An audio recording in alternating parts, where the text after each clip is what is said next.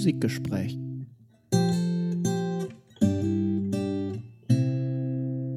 Herzlich willkommen, einen schönen guten Tag. Hallo.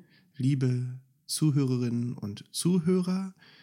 In diesem Fall spreche ich ganz bewusst Studentinnen und Studenten an, denn unsere heutige Folge pünktlich zum Semesterstart 2021 lautet Einführung in die Musikwissenschaft. Mir gegenüber sitzt wie immer mein lieber Freund Sien.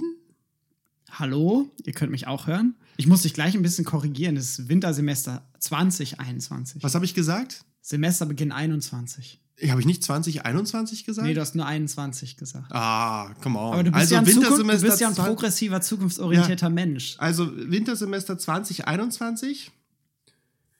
Oder vielleicht hört ihr uns auch später. Wintersemester 21, 22. Und diese Sendung ist allen Musikwissenschaftlerinnen gewidmet, die sich nun in große oder auch kleine Hörsäle verlieren oder auch in gar keine Hörsäle in Corona-Zeiten. Sondern nur in, in Chatrooms. Nur in Chatrooms auf schwarze Bildschirme Dozentinnen sehen, die sie nicht sehen äh, und sich fragen, was ist hier eigentlich los? Warum Musikwissenschaften? Warum studiere ich Musikwissenschaften? Und da, lieber Sien, hast du das ein oder andere in Erfahrung bringen können? Genau, wir haben gedacht, wir nehmen mal einen anderen Aufhänger als sonst und gehen. Abgesehen von unserem ursprünglichen Gelaber, wie das Wetter ist und so. Genau, und, Wetter ist super heute. ja, ja, ja. Ich sitze, ich habe hier mein, mein Ja. Leinenhemd an. Wir, äh, ich bin an die Universität gegangen Verrückt. und habe ein paar Studierende gefragt, was sie denn von Musikwissenschaft halten. Warum studieren sie Musikwissenschaft? Was für persönliche Perspektiven erwarten sie sich mit so einem Studium? Haben sie ein paar Tipps für neue Erstis? Und das hören wir uns jetzt mal an. Wieso hast du angefangen, Musikwissenschaft zu studieren? Ursprünglich wollte ich eigentlich was mit Medien machen, habe dann eine Zeit lang aber beim Fernsehen gearbeitet und merkte, das ist für mich nichts und äh, musste dann umschwingen, weil mein eigentlicher Plan war ja, ähm, EBAS zu studieren. Dummerweise bin ich bei jeder Aufnahmeprüfung, obwohl ich zu allen eingeladen war, in der letzten Runde immer rausgeflogen.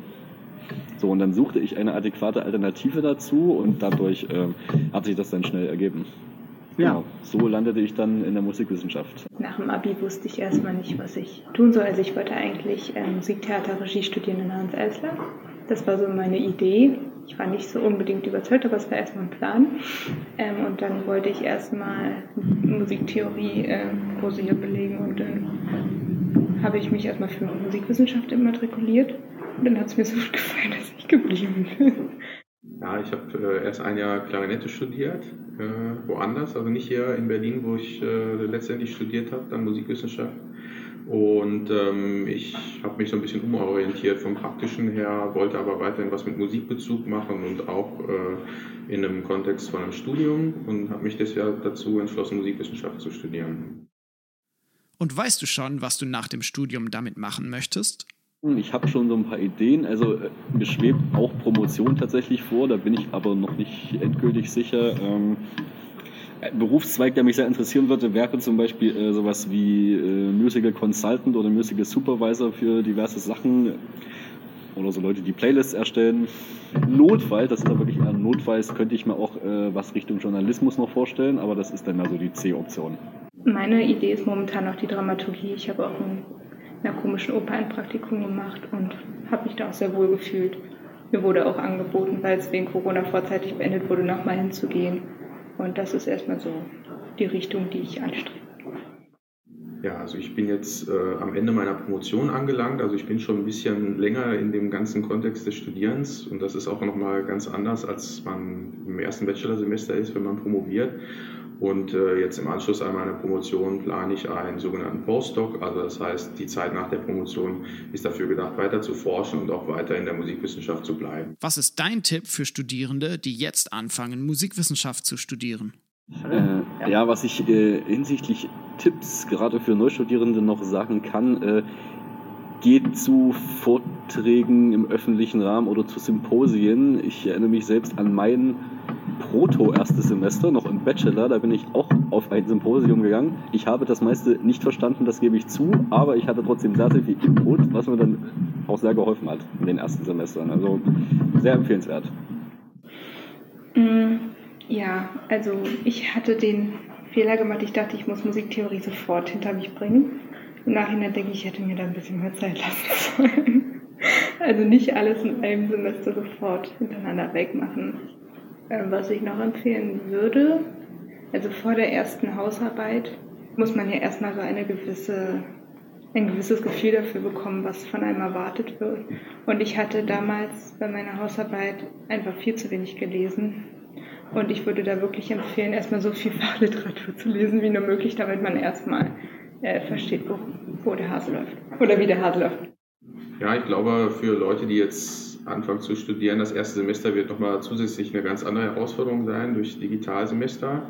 Aber es ist auch, wenn es analog ist, eine Herausforderung, mit einem Studium anzufangen. Aber eine, die man, glaube ich, da kann man mit umgehen. Und das ist auch fruchtbar, da kann man auch schöne Sachen rausholen eigentlich. Und das Wichtigste ist, glaube ich, was das Studium angeht, also man sollte immer bedenken, das ist Musikwissenschaft. Manchmal kann das in Studienkontexten ein bisschen zu kurz kommen, dass man sich mit Musik als Phänomen beschäftigt. Also alle Möglichkeiten, die man hat, selber Musik zu machen, Musik zu hören, auch live, nicht nur im Internet, auf YouTube oder so, sollte man wahrnehmen und nutzen. Und ähm, ansonsten auch über die reinen Kurse oder das, das eigene, die eigene Leidenschaft für die Musik hinaus sollte man versuchen, naja, sozial versuchen, Kontakte schließen mit den Kommilitoninnen aus den unterschiedlichen Fächern und Kursen und einfach auch hingehen. Die Zeit des Studiums ist auch dafür gedacht, dass man mehr macht als nur Seminare und Hausarbeiten, sondern es ist eine Zeit, wo man auch als Mensch einfach wachsen kann. Ja. Aha, Scene. Vielen Dank für deine Recherchearbeit. Ich kann mir so richtig vorstellen, wie du so Carla Kolumna-mäßig dann da rumgelaufen bist und ähm, diese netten Menschen, die uns doch eigentlich ja, ein, doch eigentlich das Plateau eröffnet haben ähm, und ähm, alles richtig sehen. Alles richtig, was die äh, Damen und Herren gesagt haben. Ja, ich bin auch sehr dankbar. Also danke nochmal an die drei Leute. Ihr wisst, wer ihr seid. Wollten die anonym bleiben? Haben wir nicht drüber gesprochen. Ach ich so, ich glaube, okay. ich habe gesagt, ich mache es anonym. Okay. Ihr, ihr wisst, wer ihr seid. Ja, wir, genau. wir verlinken euch bei Facebook. Ja. so wie früher, da hatte mich, na komm, das ist eine andere Geschichte. So. Also was man hier gut sehen Ja. kann oder hören kann, finde ich, ist so die Vielfalt des Fachs Musikwissenschaft und aber auch die Vielfalt der Interessen der Leute, die sie mitbringen. Ja. Und da ging es mir eigentlich ähnlich, als ich angefangen habe zu studieren.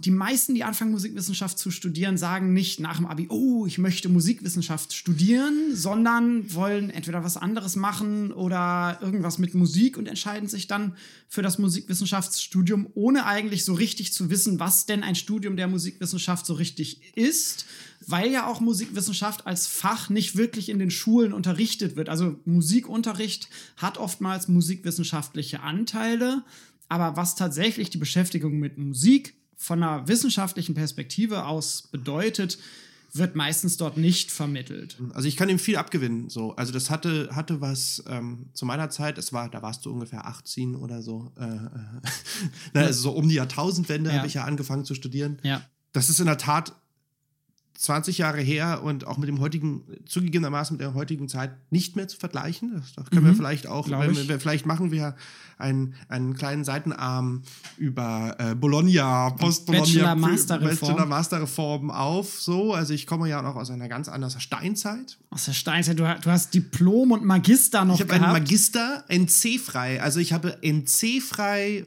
einen Magister. Also ich habe mich auf Deutsch gesagt, wie es sich für einen guten Studenten an der FU damals noch, gibt es leider auch nicht mehr musikwissenschaftliche Seminare an der FU, wie es sich für einen guten Magister gehört, habe ich mich einfach als junger Mensch eingeschrieben. Ja, und bist Full dann dahin, gega bist dahin gegangen, wo du hingehen wolltest Bin und hast am Ende genau. eine Magisterarbeit geschrieben. Hab am Ende, nee, habe mich auch da eingeschrieben, wo es halt auch NC-frei ist. Also ich habe Ja. dann einfach, ah, Musikwissenschaften ist NC-frei, naja, Studentenstatus, schreibst du dich mal ein.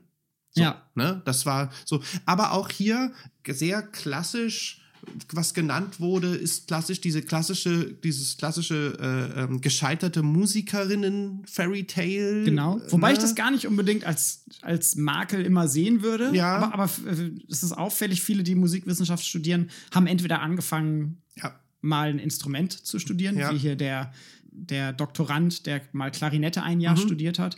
Oder haben die Aufnahmeprüfung nicht geschafft. Auch ich, Dr. Daniel Siebert, habe mal eine Aufnahmeprüfung für ein Hauptfach an der ODK gemacht. Ja. Man ist der Musik verbunden, Mhm. ist, ich sage jetzt mal ganz salopp, zu schlecht für ein Hauptfachstudium. Wobei man da dann auch sich grundsätzlich entscheiden könnte, ob das überhaupt so erstrebenswert ist, ein. Haupt, ein, ein Berufsmusiker zu werden. Das ist sehr handwerklich, sehr, handwerklich, technisch. Sehr, sehr arbeitsintensiv. ja. Und letztlich hat man einen Zugang zu Musik. Und das ist meistens der Hauptimpuls, warum man Musikwissenschaften studiert. Ja. Unabhängig davon, dass man nicht weiß oder in der Regel nicht weiß, was es bedeutet, eine Geisteswissenschaft, eine Philosophie und Geisteswissenschaft zu studieren. Richtig. Wir haben es dann auch von der einen Studentin gehört. Viele verstehen dann während des Studiums erst so ein wenig, was es bedeutet, das zu studieren Ja. und finden dann auch Gefallen daran. Vielleicht hört ihr ja unseren Podcast und geht noch zur Schule und denkt euch, oh, so Krass rum, Typen. krass, krasse Typen und so rumlabern. Das würde ich auch gerne. Dann studiert doch Musikwissenschaft. Wobei wir hier äh, vielleicht einen Schritt weitergehen ähm, oder beziehungsweise zurück dramaturgisch, weil ich das Ganze nochmal auf eine andere Ebene her, äh, heben möchte. Gerne. Warum, was ist Musikwissenschaft? Was ist Musikwissenschaft? Musikwissenschaft ist meines Erachtens, über Ausnahmen reden wir gleich, in erster Linie eine Geisteswissenschaft. Ja. Achtung, Musikwissenschaften an sich hat letztlich als Topos die Musik. Und Musik in irgendeiner Art und Weise zu verwissenschaftlichen, muss nicht immer auch rein geisteswissenschaftlich sein. Also man kann auch naturwissenschaftlich an Musikphänomene rangehen. Richtig, und auch das wird in Musikwissenschaft getan. Zur Untergliederung kommen wir gleich noch. Ich möchte an der Stelle eine These einwerfen, Bitte? wenn das für dich in Ordnung Ja, wenn, ist. wenn das passt. ich nur habe eine, passt. ich habe eine passt. These formuliert, die steht bei mir hier auf dem Papier. Nur wenn's passt. Musikwissenschaft ist ein Fach, das sich durch seinen gemeinsamen Objektbezug als ein Fachgebiet versteht, Ja. weniger durch gemeinsame Methoden. Absolut, sagt auch äh, Schwind-Gross an einer Stelle, Nicole Schwind-Gross, über die wir später noch sprechen wollen, mh, ein berühmtes Buch geschrieben. Aber es ist vor allen Dingen, also jetzt mal unabhängig von deiner These, die ich bejahen würde, würde ich trotzdem was zu dieser Geisteswissenschaft sagen, weil Naturwissenschaften, also so Versuche zu starten, in irgendeiner Art und Weise über Akustik zu reden, sind natürlich eher naturwissenschaftlich verortet. Aber jetzt kommt's, Achtung, unterstreichen bitte, liebe Erstis, die Art zu denken in der Musikwissenschaft ist letztlich geisteswissenschaftlich geprägt. Und da stellt sich natürlich die Frage, was bedeutet es, die Art zu denken als Musikwissenschaftler? Was bedeutet es, die Art zu denken als Geisteswissenschaftler? Willst du dazu etwas sagen oder soll ich weitermachen? Du bist in Fahrt, gerne weiter. Ja, ich war letztes Mal schon in Fahrt. Ich bin immer, wir kommen immer mehr in Fahrt. Das liegt an meinem steigenden Alter. Das ist so Benjamin Button und so. Egal. Jedenfalls, die Art zu denken als Geisteswissenschaftler ist vor allen Dingen sehr interessant, weil es immer bedeutet, etwas kritisch zu hinterfragen und auch, und das zeichnet dann letztlich einen Geisteswissenschaftler und auch einen Musikwissenschaftler aus, Mhm. Klammer auch, auch der Grund, warum ich Geld verdienen kann, Klammer zu, ist, dass man als Geisteswissenschaftler, unabhängig jetzt vom musikalischen Sujet, meines Ermessens komplexe Fragen lösen kann. Also man beschäftigt sich mit komplexen Fragen und man benötigt darauf komplexe Antworten und man lernt das Rüstzeug in der Art und Weise, wie man denkt, diese komplexen Fragen zu lösen. Mhm. Und um meinen äh, ehrenwerten Professor äh, Dr. Albrecht Riedmüller zu zitieren, den ich viel zu verdanken habe an der Stelle. Herr Riedmüller, wenn Sie das hören, ich habe Ihnen viel zu verdanken. Er sagte so schön in einer der ersten Vorlesungen, man muss hinter den Vorhang schauen. Es geht darum, hinter den Vorhang zu schauen. Es ist auf eine gewisse Art und Weise, und ich denke, das muss jeder Erste auch lernen, auch ein Stück weit desillusionierend. Ja. Es ist was anderes, eine Musik zu hören oder sich mit einer Musik zu beschäftigen. Die Vorhangmetapher ist natürlich gerade in Bezug auf Musikwissenschaft eine ganz tolle Metapher, Ja. weil sie sich ja so schön auf Performanceforschung, auf Aufführungsforschung beziehen lässt. Ab, absolut.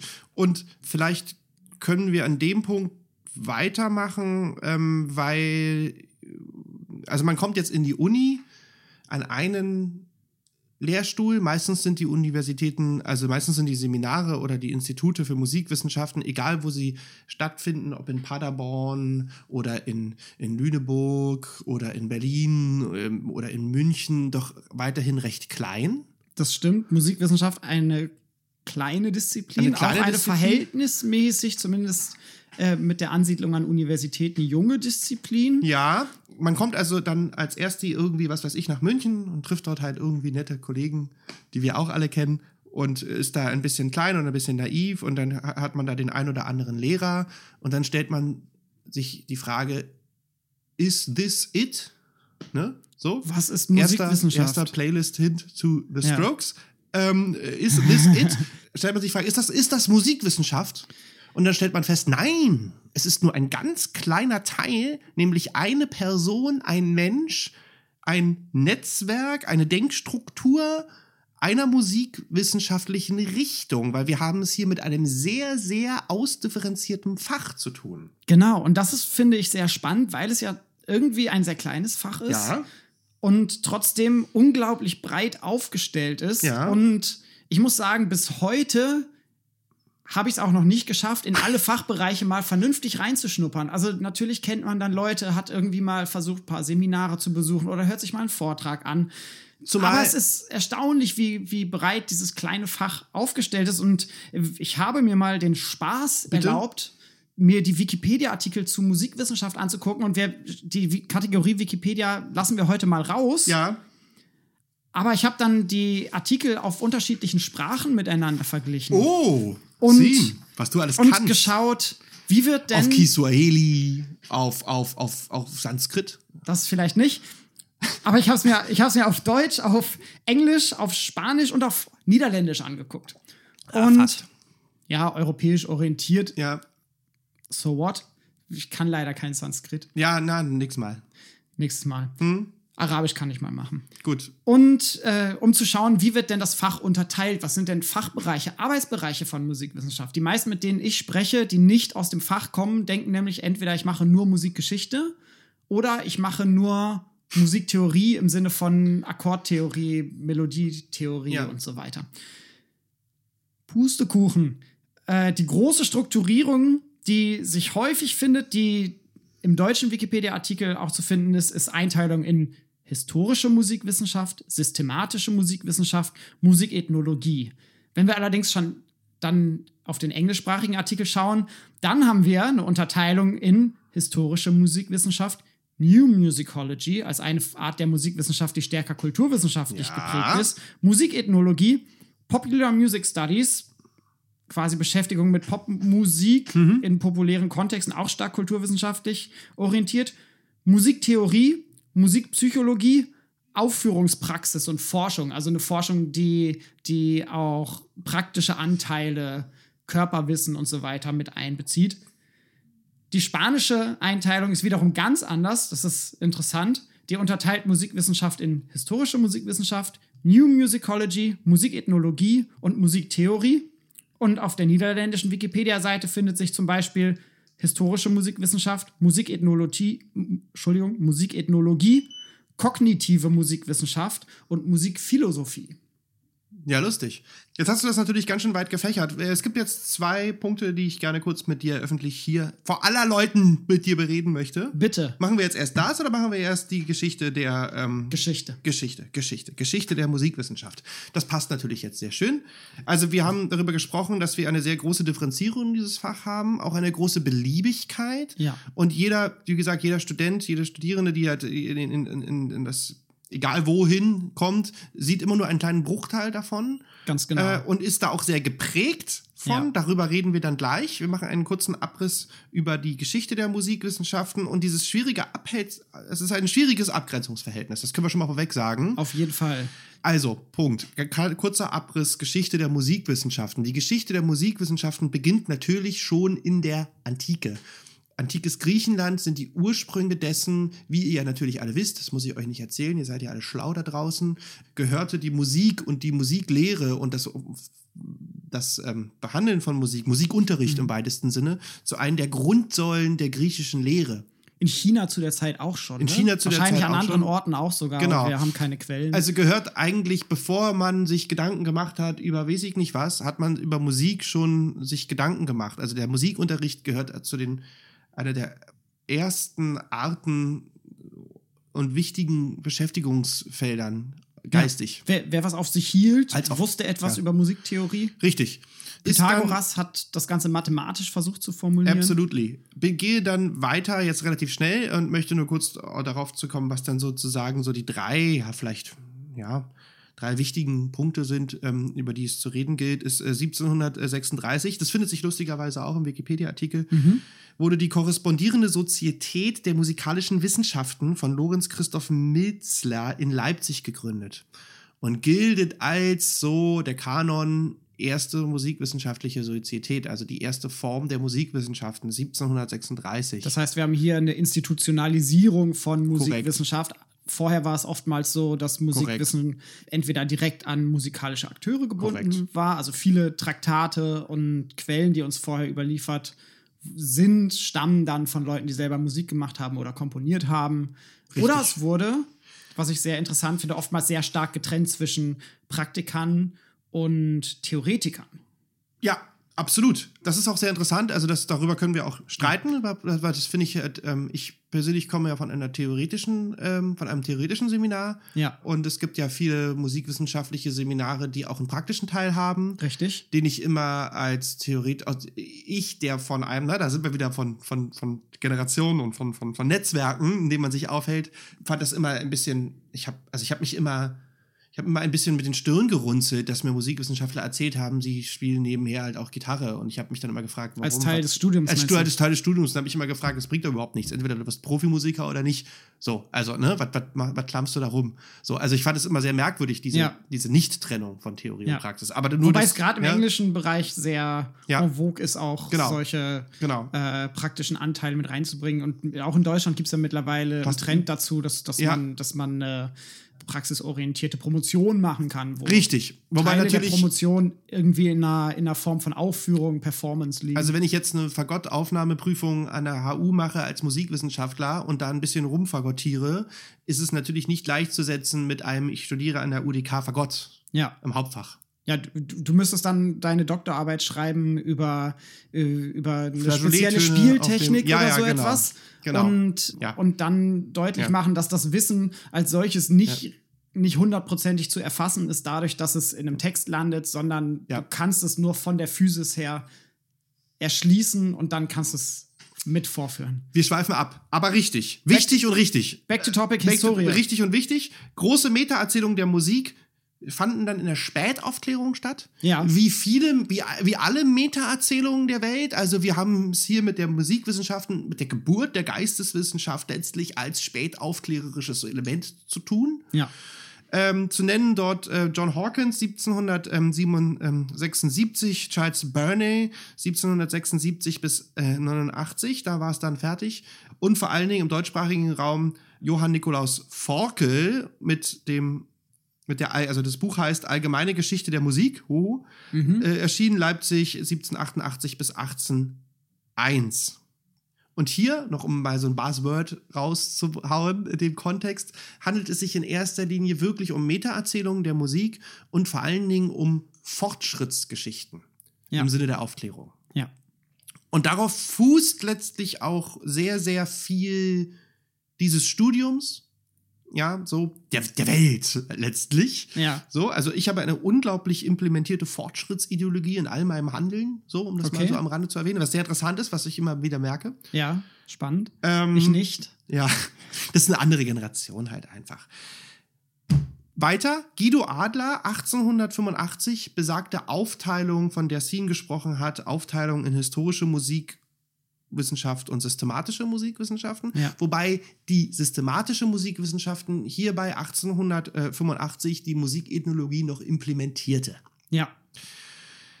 Darüber gibt es jetzt kein Datum, wo, wann, wer, wie genau sich die Musikethnologie als einziges, einzelnes Fach etablierte. Das kann man, das hat sich so sukzessive herausgelöst. Da sind Schriften von 1903 von Georg Capellen zu nennen, bis hin zu Sophia Lissa, das war dann schon 1970. Ja. Äh, ein Bruno Nettel gehörte zu den Vorreitern. Also man kann es in die Nachkriegszeit verorten. Es gibt aber auch Vorläufer ähm, in der zweiten Hälfte des, äh, in der ersten Hälfte des 20. Jahrhunderts. Genau. Was auch damit zusammenhängt, dass anfangs die Musikethnologie oftmals auch als vergleichende Musikwissenschaft Ja. vor allem wahrgenommen wurde. Habe ich noch studiert. Äh, wird oftmals auch noch Ja. so benannt, Musikethnologie und vergleichende Musikwissenschaft. Vor dem Hintergrund, dass man quasi Musiken der Welt gesammelt hat und Richtig. dann versucht hat, die musikalischen Parameter dieser Musiken miteinander zu vergleichen. Und deswegen auch systematisch, weil man da auch Frequenzmessungen vorgenommen hat. Das heißt, Korrekt. hier quasi auch einen sehr naturwissenschaftlichen Ansatz verfolgt hat.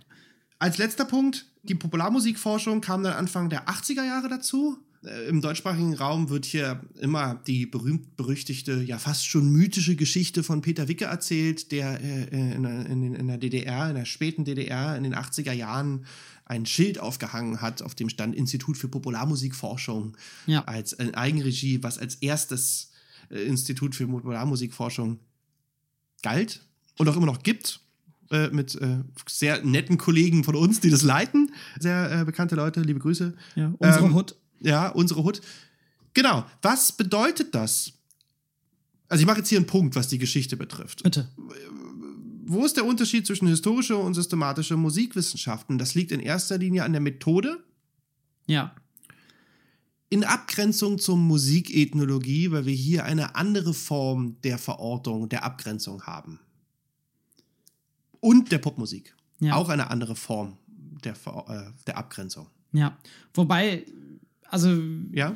du machst jetzt so ein bisschen das Triumvirat oder teilweise irgendwie Ja, äh, diese, diese Vierer-Konstellation auf, wie sie ähnlich ja an der Humboldt-Uni ja, zum Beispiel anhand der Lehrstühle nachvollziehbar ist.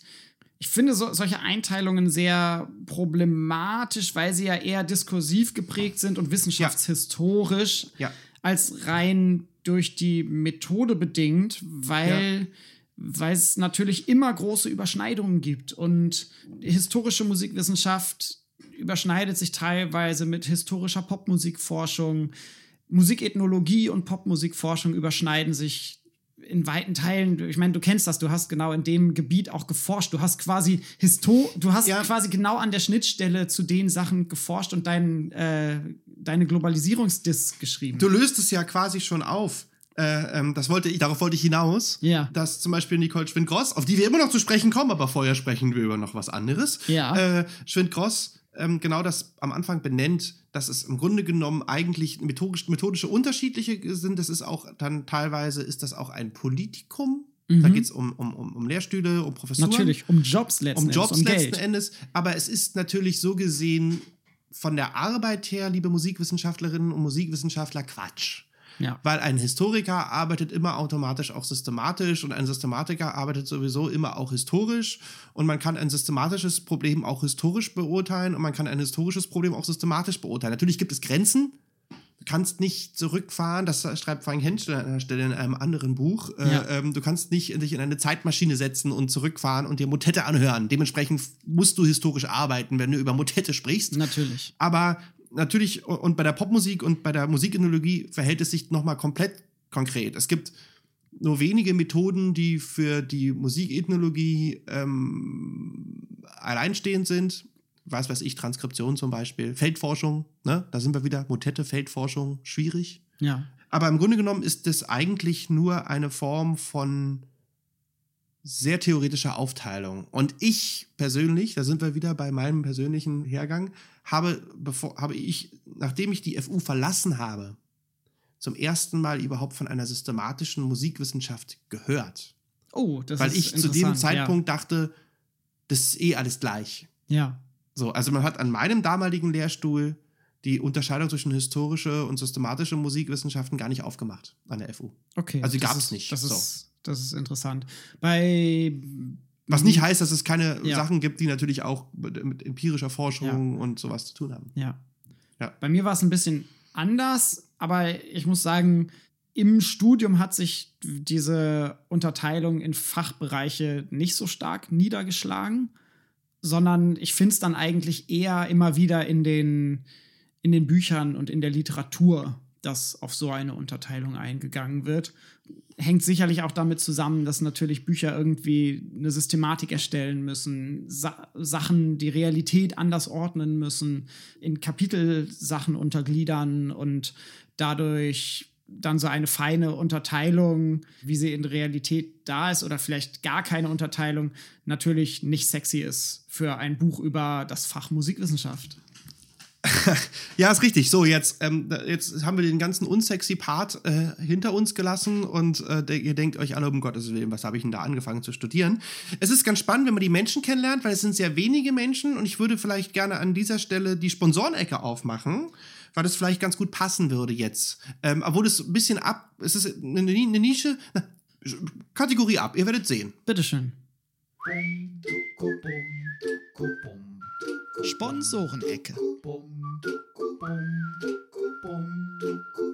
In der Sponsorenecke hat uns der Transkriptverlag Liebe wieder Grüße. freundlicherweise ein Buch zukommen lassen, beziehungsweise zwei und Daniel sieht schon, meins Boah. sieht richtig runtergerockt aus. Was hast du damit gemacht? Das möchtest du nicht wissen. Lieber Transkriptverlag, äh, Scene braucht ein neues Buch. Das sieht ja, das ist ja nein, kann, kann man noch lesen. Es, Ja. ist, es ist Blumenwasser. Okay, Das kann ich erzähl sagen. weiter. Ja, das sagen sie alle.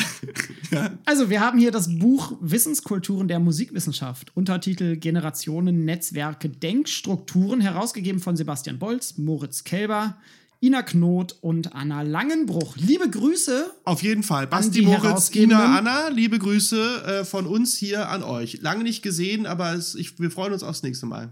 Genau, liebe Dann saufen wir mal wieder ein. Irgendwann. Liebe KollegInnen, Ja. äh, wir haben euer Buch uns durchgelesen, Ja. zumindest viel rausgelesen. Das Buch ist 2016 erschienen Ja, und baut auf einer 2015er Tagung in Oldenburg auf. boah, ist das schon so lange her? 2015 war die Tagung. Sie trug den Namen Musikwissenschaft, Generationen, Netzwerke, Denkstrukturen, also fast der Titel des Buches. Und ein Tagungsbericht findet ihr bei Hasots Kult. Das verlinken wir vielleicht auf unserer Homepage. Dann könnt ihr noch mal die Tagung ein wenig nachvollziehen. Hasolz Kult kann man immer verlinken. Super Kann man weiter. immer verlinken. Oder ihr hört einfach unseren Podcast. Dann habt ihr das Buch hier so ein bisschen zusammengefasst. Nein, geht, hört euch die Tagung an und lest auch das Buch. Ich habe mir ein Zitat mal rausgesucht, was so ein bisschen passt zu dem, was wir heute, was wir heute besprechen. Und möchte das einmal vorlesen. Und nehme das so ein bisschen als Aufhänger, um in dieses Buch einzusteigen. Aus dem ersten Kapitel, dem Kapitel, was von den Herausgebenden geschrieben wurde. Zitat. Denn die Musikwissenschaft ist eine Disziplin, die sich gerade nicht durch die Einheit ihrer Methode definiert, wie es aus wissenschaftsgeschichtlicher Sicht gelegentlich noch als selbstverständlich vorausgesetzt wird, sondern durch den Bezug auf einen Gegenstand Musik. Wenn wir von Wissenskulturen der Musikwissenschaft sprechen, denken wir also grundsätzlich die intradisziplinäre methodische Vielfalt des Faches mit und verweisen gleichzeitig auf seine Geschichte und gegenwärtige Realität. Zitat Ende. Das fasst in etwa das zusammen, was Daniel und ich davor schon diskutiert haben und ist auch der Hätten wir das gar nicht erzählen brauchen, steht ja in dem Buch. ja. Und ist auch so ein bisschen die Grundaussage dieses Buches. Diese Tagung, ich war nicht dort, Daniel, du warst damals Ich mit war dabei. dort, ja. Es war ein sehr kalter Januar oder Februar. Ich erinnere mich noch sehr gut daran. Es war trist. Ja, Oldenburg. wie, wie der. Januar ist. Old, Oldenburg im Januar. Oldenburg in, in, so, in so einem nebeligen Tiefland. Es war kalt und es war und die Tagung war sehr schwer. Sie war sehr, also sie war sehr inhaltlich voll, aber ich bin mit einem ganz großen Sack voller Gedanken äh, den Zug äh, gen Bremen äh, gestiegen. Ich erinnere mich noch. Stimmt, man muss von Berlin über Bremen fahren, wenn man nach Oldenburg möchte. Hab ich auch schon mal gemacht. Ich habe in Bremen aber noch Station gemacht. Ja, okay. Ja. Und der Untertitel, der verweist eigentlich auch auf die Konzeptionierung der Tagung Generationen, Netzwerke, Denkstrukturen. Und ich habe mir das Buch mal angeschaut und versucht so ein bisschen nachzuvollziehen, was denn darunter verstanden wird und wie sich das in dem Buch niederschlägt. Zu Generationen, dem Verständnis von Generationen in der Musikwissenschaft, in diesem Buch habe ich auch ein kleines Zitat rausgesucht. Einen Moment, ich blätter wieder. Hier haben wir das Zitat, weshalb der Generationsbegriff hier auftaucht. Konzeptionell geht dieser Band auf die Initiative von Promovierenden und Postdocs zurück. Aha. Wir halten das Thema Wissenschaftsforschung gerade für NachwuchswissenschaftlerInnen für besonders wichtig, für eine Orientierung im Fach, um Strukturen akademischen Arbeitens zu erkennen, für die Reflexion von und Positionierung zu Fachtraditionen und in der aktuellen Forschungslandschaft. Entsprechend streben wir in diesem Band einen intergenerationellen Dialog an, also eine Verständigung über Geschichte und Gegenwart musikwissenschaftlicher Wissenskulturen, der über wissenschaftliche Altersstufen hinweggeführt wird. Das heißt, hierhinter steht auch eine wissenschaftspolitische Intention, Oh ja. nämlich Generationen miteinander zu verbinden. Wer die Herausgebenden besser kennt, der weiß auch, dass die sehr aktiv sind in der Fachgruppe Nachwuchsperspektiven der Gesellschaft für Musikforschung und besagte Tagung in Oldesloe wurde auch veranstaltet. Oldenburg. Oldenburg. Oldesloe kommst du her. Oldesloe komme ich her. Ja, Ah, ja. Leider, keine, leider keine Uni da, da, Stadt. da geht auch nicht so viel. Sie- Nee, aber Janosch hat mal über Oldesloe geschrieben. Ach so. Bad Oldesloe. Bad Oldesloe. Die, die Fachgruppe Nachwuchsperspektiven hat die Tagung veranstaltet und Ist das so? ja, Okay. dementsprechend finde ich, ist es ein perfektes Buch für unsere Nachwuchssendung, die wir heute hier auch haben, um euch da draußen ein bisschen mehr zu vermitteln. Ich, Entschuldigung, dass Ja, ich bitte. unterbreche. Ich glaube, ich mag mich zu erinnern, dass die Fachgruppe für Nachwuchsperspektiven diese Nicht-Veranstaltung hat, sondern, wobei das eigentlich ein ganz schönes Bonmot ist in dem Kontext, nur die Köpfe der Fachgruppe von Nachwuchsperspektiven. Ich erinnere mich, dass ich an, mit Moritz sprach und meinte, ihr habt ja über diese Nachwuchsperspektivengruppe das gemacht. Und er meinte, nee, das haben wir sozusagen, wir sind zwar die Nachwuchsperspektivengruppe, aber wir haben das aus unserem eigenen Gusto gemacht. Und ich glaube, das war bei INA angelehnt an die Uni Oldenburg und wurde ja gesponsert auch von der Niedersächsischen äh, Stiftung. Aber äh, ähm, ähm, das Da, da weißt du vielleicht ja, mehr. es ist jetzt auch nicht so wichtig, aber es ist ganz spannend eigentlich, weil, weil es ein schönes, äh, schöner, ähm, schöner Versprecher ist, weil es uns etwas sagt über Köpfe, Denkstrukturen und Strukturen. Ja, müsste ich noch mal gucken. Ja, es ist jetzt, Ähm, wie gesagt, bitte. die Fachgruppe Nachwuchsperspektiven hängt aber irgendwie mit drin. Ich Richtig. habe im, ich hab im Internet auch, also Ja. auf der Hasards Kult-Seite, Ja, soll ich das kurz googeln? nein, jetzt komm, jetzt mach weiter. Das ist Okay. jetzt ja auch, jetzt, wir, Wir, wir verlinken euch Hasards Kult und den Tagungsbericht und da stehen auch noch mehr Infos ja, zur Tagung. Zu Netzwerk. Das ist, das ist, was wir hier machen, Sin und ich, ist quasi in live über Netzwerke der Musikwissenschaften diskutieren. Gehen wir weiter über den Inhalt dieses Buches. Über den Inhalt dieses Buches. Nächster Aspekt, Daniel hat es gerade schon äh, erwähnt, Netzwerke. Äh, Netzwerke sind den Herausgebenden besonders wichtig, weil sie Wissenschaft als soziale Interaktion auffassen. Und der dritte Aspekt, Denkstrukturen, sollen hier sichtbar gemacht werden. Das begründen die Herausgebenden damit, dass sie einen Zusammenhang von Denken bzw. Wissensproduktion und sozialen Strukturen deutlich machen möchten. Im Band spiegeln sich dann allerdings diese drei Bereiche nicht so direkt wieder. Stattdessen findet sich folgende Unterteilung der Einzelkapitel. Also es gibt dann vier große Kapitel, die eben nicht Generationen, Netzwerke, Denkstrukturen heißen, sondern erstes großes Kapitel Generationen und Netzwerke. Zweites Kapitel Denkstrukturen. Drittes großes Kapitel Sprachen und Kulturen. Und viertes großes Kapitel Methoden und Medien. Ich schaue mal in alle Kapitel ein wenig rein und erzähle euch, was dort so grob beschrieben wird, ohne jetzt auf die einzelnen Artikel genauer einzugehen. Das große Kapitel Generationen und Netzwerke. Hier drin finden sich insgesamt fünf Artikel. Und spannend finde ich hierbei vor allem eigentlich den Artikel von Michael Custodes, der explizit nochmal darauf aufmerksam macht, dass es ein kleines Fach ist, die Musikwissenschaft, dass Netzwerke besonders wichtig sind und zeigt das an einem historischen Beispiel, an dem Musikwissenschaftler Friedrich Blume und versucht so ein bisschen nachzuvollziehen, wie Musikwissenschaften funktionieren, wie MusikwissenschaftlerInnen miteinander vernetzt sind und dadurch auch so eine Fachkultur geprägt wird. Was ich hierbei spannend finde, und das ist vielleicht für die Studierenden auch von Belang, ihr da draußen, die uns hört, Musikwissenschaft ist so klein, dass eine einzelne Person innerhalb des Faches sehr, sehr viel beeinflussen kann. Also teilweise haben wir haben wir einzelne ProfessorInnen, die einen ganzen Fachbereich über Jahrzehnte hinweg prägen. Und das ist immer noch so. Und das ist immer noch so. Und Michael Custodes äh, in seiner ähm, berühmt-berüchtigten investigativen Art, lieber Herr Custodes, liebe Grüße an dieser Stelle, mit einem sehr schönen Artikel, wie ich finde, einen sehr schönen einleitenden Artikel, aber natürlich auch ein Artikel, der gleich weil es sich dort ja auch um, ähm, um, um, ein gewisses nationalsozialistisches Erbe hier und da befindet, auch aufrührt. Auf jeden Fall.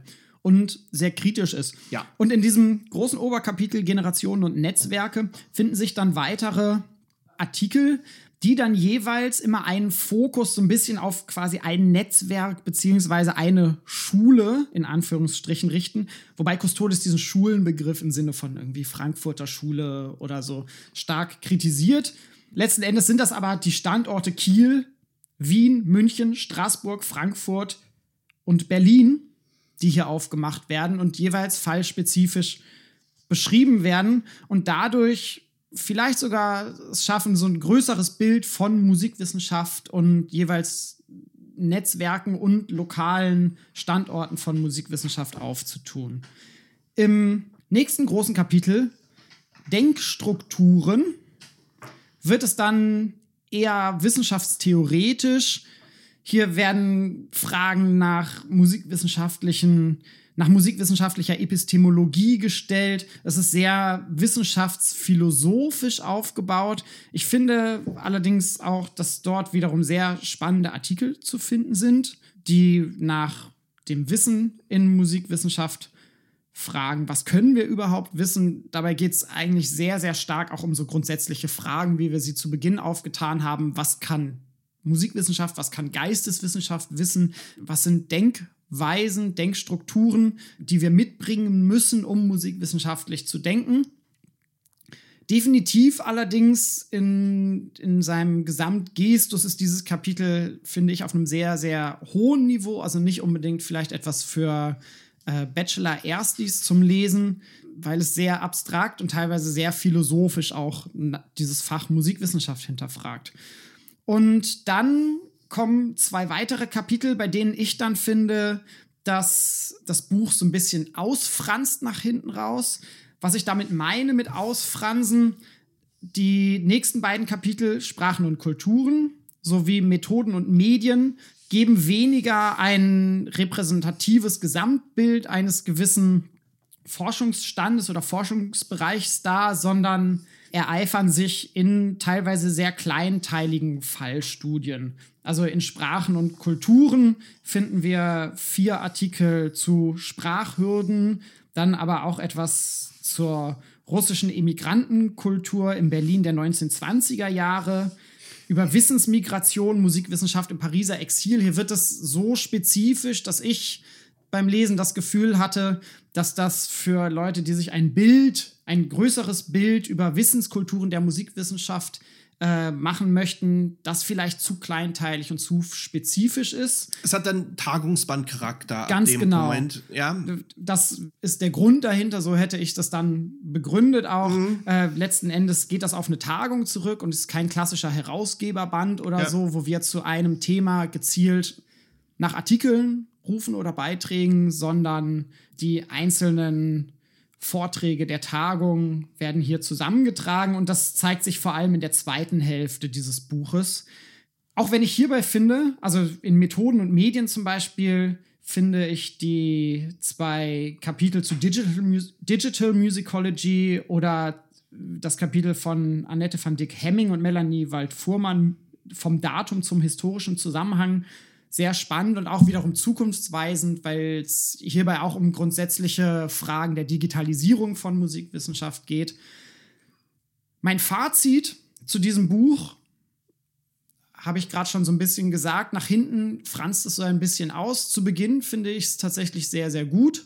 Und muss gleichzeitig aber auch hinzufügen, dass es vor allem sich an historischer Musikwissenschaft orientiert, wenn wir diese Fächereinteilung wieder aufmachen möchten, was wohl daran liegt, dass die meisten äh, Leute, die hier drin schreiben, aus einem historischen Kontext kommen, beziehungsweise auch die Fachgruppe Nachwuchsperspektiven, deren Köpfe oder vielleicht sogar die Fachgruppe offiziell Ja, ja, das finden wir äh, die heraus. Tagung veranstaltet haben, ja auch Teil der Gesellschaft für Musikforschung sind und die GFM äh, als solche begreift sich zwar als insgesamt musikwissenschaftliche Gesellschaft, de facto gibt es allerdings ein großes ein großes Ungleichgewicht hin zur historischen Musikwissenschaft. Es ist auch so, dass Ina zum Beispiel, also Ina Knot jetzt in ihrem Band, äh, in, dem, in, in, in, dem Buch, hat sie auch einen Artikel drin, wo sie Promotionen vergleicht, Ja. wo sie eine kleine Fallstudie macht zu aktuellen Promotionen, wo auch der hauptsächliche Teil äh, historischer Natur ist, sofern man das so eingrenzen kann.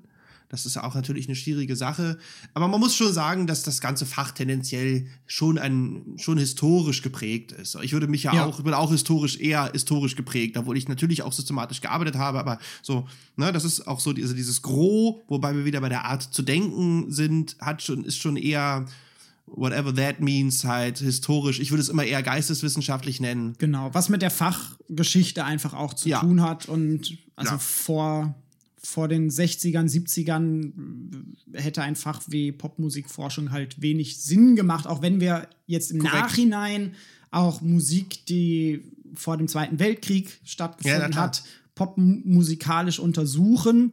Aber es macht erst zu einem gewissen Zeitpunkt dann auch Sinn, so etwas zu untersuchen. Und es ist sicherlich auch ein Trend fast aller Wissenschaften, dass äh, gerade seit den 80ern, 90ern eine starke Ausdifferenzierung stattgefunden hat und gleichzeitig die ganzen bekannten transdisziplinären Disziplinen oder interdisziplinären Disziplinen auf dem Vormarsch sind und wir dann viele, viele äh, Nomenklaturen für Lehrstühle haben, die irgendwas berühmten Bindestrich Wissenschaften vertreten. Spricht, steht auch alles in dem Buch in der Einleitung übrigens. Ganz genau. Ähm, aber zum Buch, ich würde auch, also ich ist auf jeden Fall eine Kaufempfehlung. Ich würde aber definitiv sagen, für einen Ersti kann man da mal reingucken. Es ist schon teilweise auch starker Tobak so, ähm, aber vielleicht sich erstmal ein eigenes Bild machen. Äh, aber grundsätzlich ist es ein sehr spannendes Buch. Genau. Wir schließen die Kategorie. Kategorie fertig.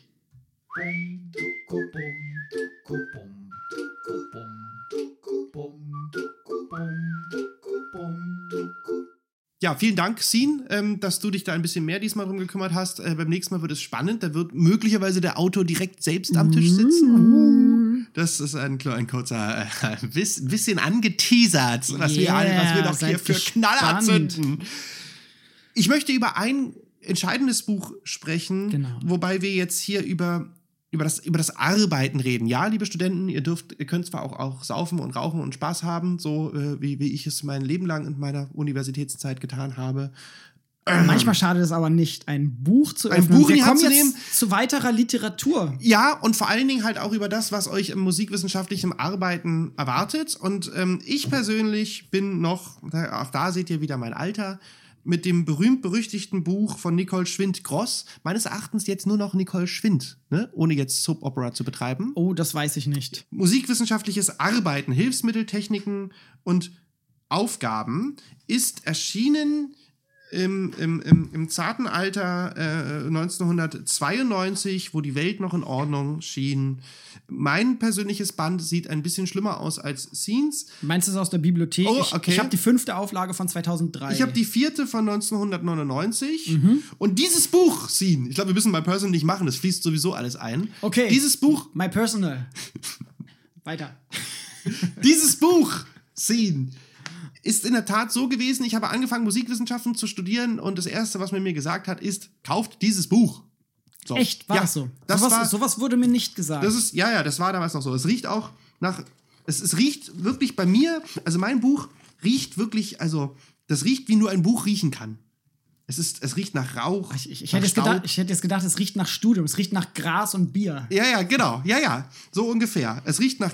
Was hast du gesagt? Ich habe jetzt gar nicht, gar nicht zugehört. Jedenfalls, dieses Buch ist ein sehr spannendes Buch. Nach harter Arbeit riecht Nach harter es. Arbeit riecht es. Über Drogenkonsum und Musikstudium reden wir dann. Das macht es in der letzten Folge, machen wir das. Was Schönes an diesem Buch ist, ich empfehle es sehr und ich empfehle jedem von euch da draußen, euch dieses Buch mal in die Hand zu nehmen und vor allen Dingen die Einleitung zu lesen, weil die Einleitung, sagen wir mal ungefähr so bis der Gegenstand, also Seite 14 oder so, bis dann die drei großen Arbeitsbereiche äh, aufgemacht werden, ist einfach so entwaffnend ehrlich darüber, wo halt eben drin steht, nein, ihr werdet nicht Major Label A&R am Ende dieses, dieses Studiums. Und vor allen Dingen, wenn ihr Major Label A&R werdet, hat das überhaupt gar nichts zu tun mit dem, was ihr eigentlich da in diesem Studium lernt. Was aber nicht heißt, dass sehr viel Liebe und Leidenschaft in diesem Studium drinsteckt. Und man auch viel mitnehmen kann. Man viel mitnehmen kann. es ist halt keine Ausbildung. Richtig, es ist keine Ausbildung und was an Schwindcross wahnsinnig schön ist, ist, dass es ähm, einfach ganz simpel, plump, fast schon profan Schallquellen, Sachquellen, Bildquellen, also die Quellen der musikwissenschaftlichen Arbeiten, reproduzierte Primärquellen, Worttexte, Musikgeschichten. Dann gibt es Artikel über das Auffinden und Nachweisen von Fällen von Bibliografien, wo mehr oder weniger drinsteht, sie benutzen ihre Hand und ihre Füße, gehen zu einer Tür, öffnen diese, wo dran steht Bibliothek und greifen sich ein Buch. Also es ist sehr, es ist sehr simpel gehalten. Ne? Es wird wirklich darüber geredet, was ist überhaupt eine Bibliothek und wie kommt man in Bibliotheken ran. Ähm, welche unterschiedlichen Arten von Bibliotheken gibt es? Dann gibt es eine Bibliothekskunde in der Tat, was ich super geil finde. Ja. Äh, das Beschaffen von Quellen, eine kleine Bibliothekskunde. Wie bestellt man Bücher? Aber auch das will gelernt sein. Das Arbeiten mit den Quellen und das Verfassen einer akademischen Arbeit. Daraus möchte ich eigentlich unglaublich gerne zitieren. Bitteschön, lies was vor. Was mich sehr, sehr auch in meinem, also das hat mich sehr geprägt. Ne? Ich habe teilweise bei meiner Doktorarbeit immer noch in, ähm, in dieses Buch geschaut, was so Zitiertechniken und sowas betrifft. Jedenfalls wollte ich nur ein kleines Bon mot hier bringen, und zwar aus dem Kapitel Das Verfassen einer akademischen Arbeit, und zwar Unterpunkt zum Stil. Bitte. Zitat. Wissenschaftlicher Stil strebt nach einer eindeutigen, sachlichen und von äußerlichen Effekten freie Sprache. So wenig hier einer staubtrockenen, aller anschaulichen und auch individueller Züge baren Darstellungsart das Wort geredet werden soll, muss man sich doch feuilletonistische und journalistische Schreibweisen in der Wissenschaft Arbeit, wissenschaftlichen Arbeit versagen. Klammer auf. Und auf Musikkritiken für die Zeitung vertagen. Klammer zu. Gleichermaßen wie auf einen Gebrauchsanweisungsstil, Klammer auf, nachgangssprachliche und unzeitgemäße Redeweise zu verzichten. Zum Beispiel, Haydn machte keine Karriere und die Spielleute sorgten nicht für die U-Musik des Mittelalters. Umgekehrt anachronistisch klingt es, wenn man heute vom letzten Werk des Meisters spricht. Der Meister hat mit ziemlicher Sicherheit einen Namen, den man dann auch benutzen sollte. Klammer zu. Ja. Punkt. Eine objektive oder zumindest intersubjektive Darstellungsweise verlangt sowohl Distanz zum behandelten Gegenstand, also nicht Schumanns klägliches Schicksal, als auch Aussagen, die weitgehend von der Person des Schreibenden absehen. Im Gegensatz zur persönlichen Schilderung sollte die Ich-Form daher auf wirklich notwendige Fälle beschränkt werden. Sie ist allerdings dem veralteten Wir, sei es als Pluralis Modestiae oder Pluralis Concordiae verstanden, unbedingt vorzuzie- vorzuziehen. Zitat Ende. Finde ich sehr lustig. Äh, alle Ichs wurden jemals äh, aus von, äh, ob das nun Frank Henschel war oder sonst wer, alle Ichs wurden rigoros gestrichen aus meinen Arbeiten. Ja, tja, Ähm, hätt's, mal an einem ethnologischen Ja, Institut. ja, na, ihr seid ja ganz groß in promoviert. Verortung. Jedenfalls, Ja. äh, äh, darüber haben wir schon lange diskutiert. Ich möchte ganz kurz noch zu Schwind-Cross sagen, was sehr spannend an Schwind-Cross ist, ist, dass sie auch einen Kanon vorgibt. Ne? Also, dass sie ganz explizit zum Beispiel irgendwie, was ich nicht, Nachschlagewerke, äh, ältere Lexika zum Beispiel vorgibt und ganz, ähm, ganz, ganz dreist, äh, locker aus der Hüfte Sätze schreibt, wie die wichtigsten älteren Lexika, die man während des Studiums kennenlernen sollte, sind. Punkt. Und dann Punkt. liest Und sie dann die halt vor und auch immer wieder zwischendurch Aufgaben stellt, die ich auch ganz lustig finde. Ja. Wie zum Beispiel Aufgabe 1, vergleichen Sie die Definition des Terminus Fuge in den Lexika von Tinctorius, Brossard, Walter und Rousseau. Ja, Viel Spaß. schön. Hat man ein bisschen was zu tun. Jedenfalls, genau, also das würde ich sehr empfehlen. Es gibt dann ein Nachfolgeband, das nannte, das, ich erinnere Das- mich, als Sarah und Matthew das vorgestellt haben, in Dresden war das meines Erachtens, von Matthew Garner und Sarah Springfield. Genau, auch im Bärenreiter Verlag erschienen. Wie hebt sich das davon ab? Also bei Schwind Cross ist es natürlich so, dass wir hier über Internetrecherche ist noch so ein bisschen, also es ist auch ganz putzig an einer Stelle. Ich muss sagen, ich, ich, ich finde, es ist tatsächlich eigentlich fast nur eine Fortsetzung, Aktualisierung dessen. Die Kapiteleinteilung ist fast gleich. Ich finde auch Ach, bei tatsächlich, ja. Schwind Gross, dass es tendenziell musikwissenschaftliches Arbeiten im Bereich der historischen Musikwissenschaft Mhm. vor allem fokussiert. Und das macht Gardner Springfield auch. Ah, Das ist eigentlich nur eine Überarbeitung. Lustigerweise sogar mit einem Geleitwort von Schwind-Gross. Ah. Also sie hat den Staffelstab mehr oder weniger Wie einfach süß. weitergegeben. Ist auch der gleiche Verlag. Es ist sogar der gleiche Titel, ne? Musikwissenschaftliches Arbeiten. Nur Ja. die Untertitel sind anders. ja. Ich habe aus dem Grund noch ein drittes Buch zu musikwissenschaftlichem Arbeiten mitgebracht, beziehungsweise eins, das Musikwissenschaft studieren heißt, Ja. Von Cordula Knaus und Andrea Zedler. Ah, ja.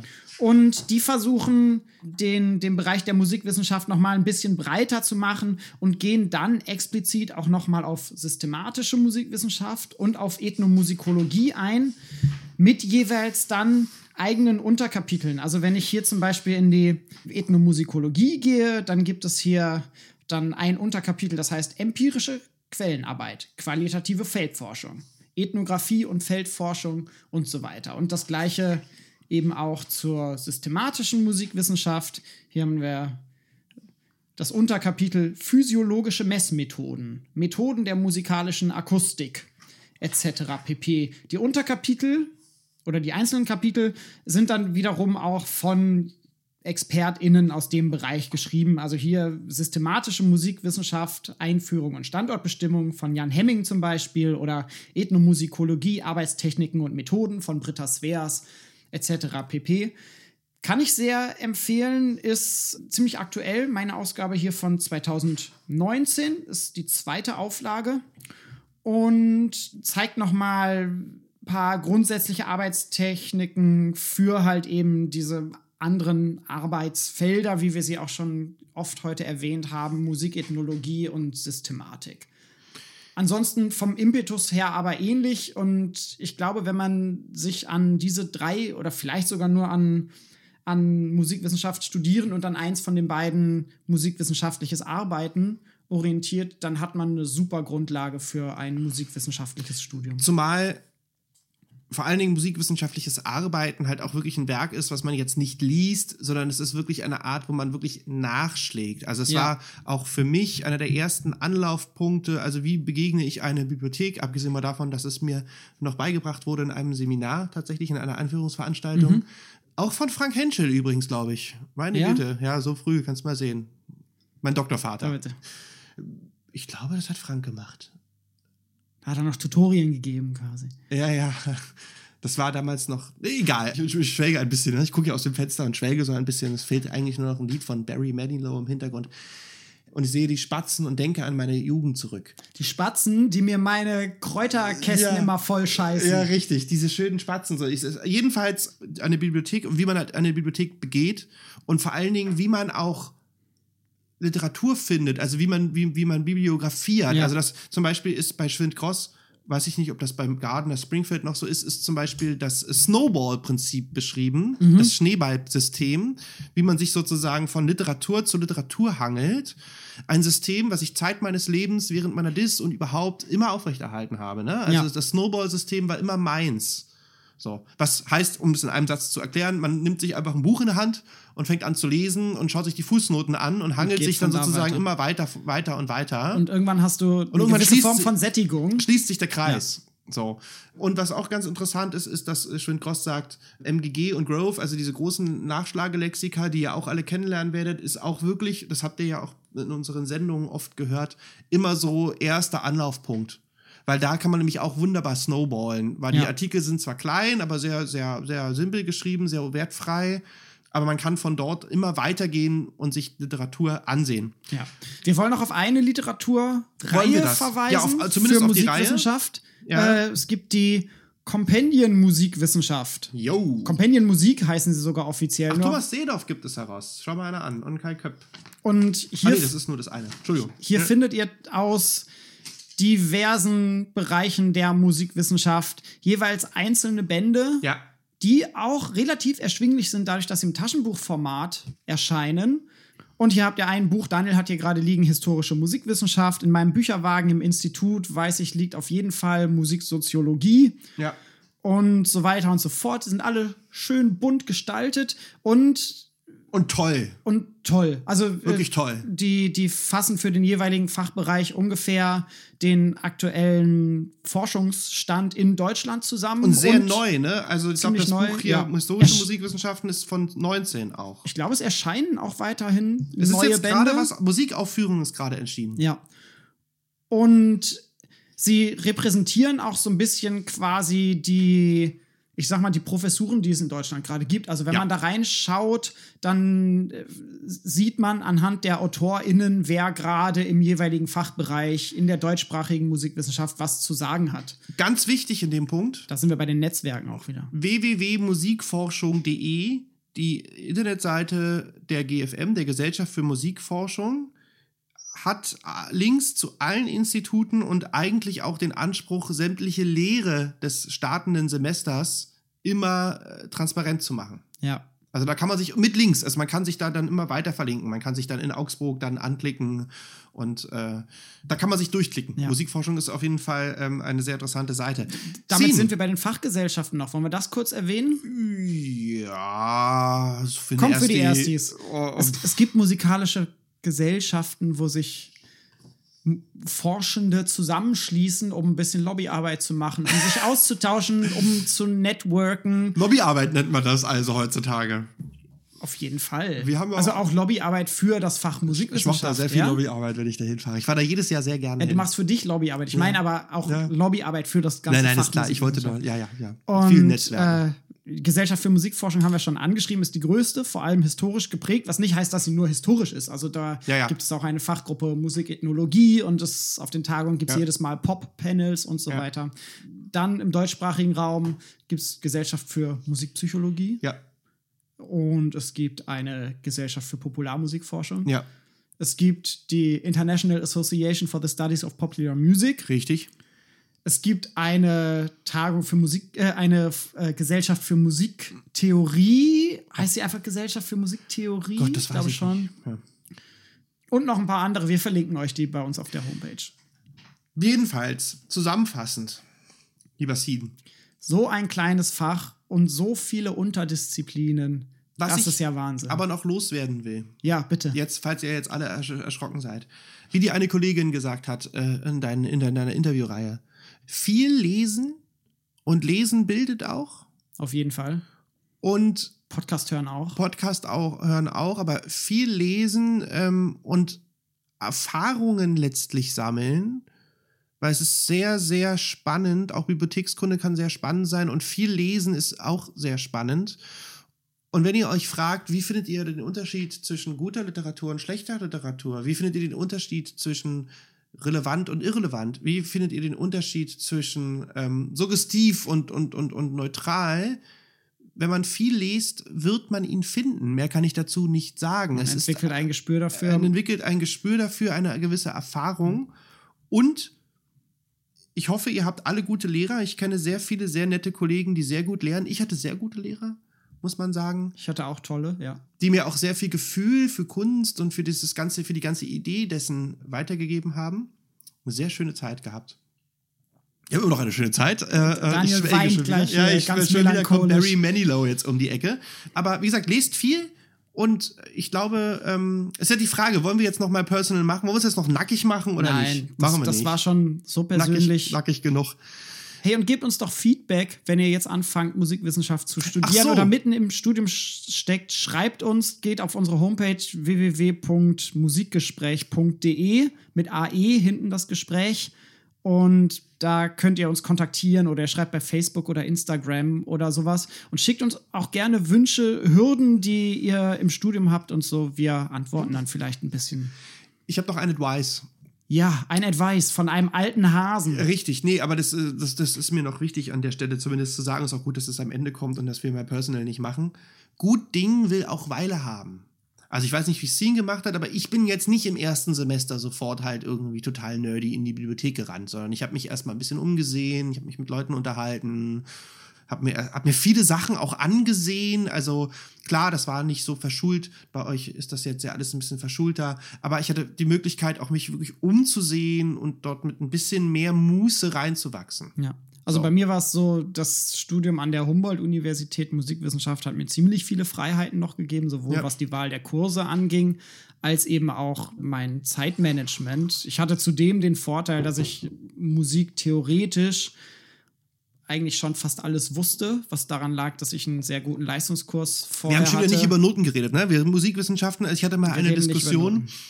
Ich hatte mal mit einer Diskussion mit einer Kollegin auf einer Fahrt zwischen Dresden und, ähm, und Berlin, wo wir uns äh, anderthalb Stunden lang letzten Endes darüber verjagt haben, ob ein Musikwissenschaftler Noten lesen muss oder nicht. Äh, und ich, die haben, das, das kommt darauf an, was man haben die Frage nicht man gerne abschließend machen möchte. klären können. Aber Ja. das ist eine Frage, die ja ganz, könnt ihr mal, Ja. denkt mal drüber nach. Genau, und äh, Musiktheorie konnte ich mich so ein bisschen drum rum. Ja, Entschuldigung, ich habe dich unterbrochen schon wieder. Bin ich schon gewohnt von dir. Ja, es tut mir leid. Alles gut. dann. Unhöflich. Ich will die ganze Zeit was zu deinem T-Shirt sagen, aber das andermal. Komm jetzt, wir machen es rund. Du hast mich so oft unterbrochen. Komm, wir hören auf. Wir hören auf. Ich habe viel Zeit gehabt. Ich habe mein Studium sehr genossen, mehr Zeit gehabt als während der Promotion jetzt. Ja. Und äh, nutzt diese Zeit auch. Macht euch eine schöne Zeit, macht euch ein schönes Studium. Ja. Wenn ihr das euch finanziell erlauben könnt, das hängt ja auch immer damit zusammen, was für äh, Ressourcen man selber hat, dann studiert doch auch mal ein, zwei Semester länger. Ja, also gerade Geisteswissenschaften, ja, das gärt, ne? Also mein Ja. Doktorvater hat immer gesagt, es muss auch gern. Ja. Gerade so eine Geisteswissenschaften. Lieber mal, ne- lieber mal, lieber, lieber zweimal drüber nachdenken. Ja. Als nur einmal. Ganz genau. In dem Sinne, That's it. Anarchy. Ja. okay. Ah, das waren noch Zeiten, als ich, als ich das Audimax besetzt habe gegen Bologna. 2009. Ne, ich habe es ja schon vor Bologna besetzt. ja, da habe ich noch nicht studiert. Ja, siehst du, ja, das war, das war 2003 oder so, meine Fresse. Oh, da, da, da war das noch gar nicht alles durch. Ja, ich musste dann. Du, wir mussten noch, wir mussten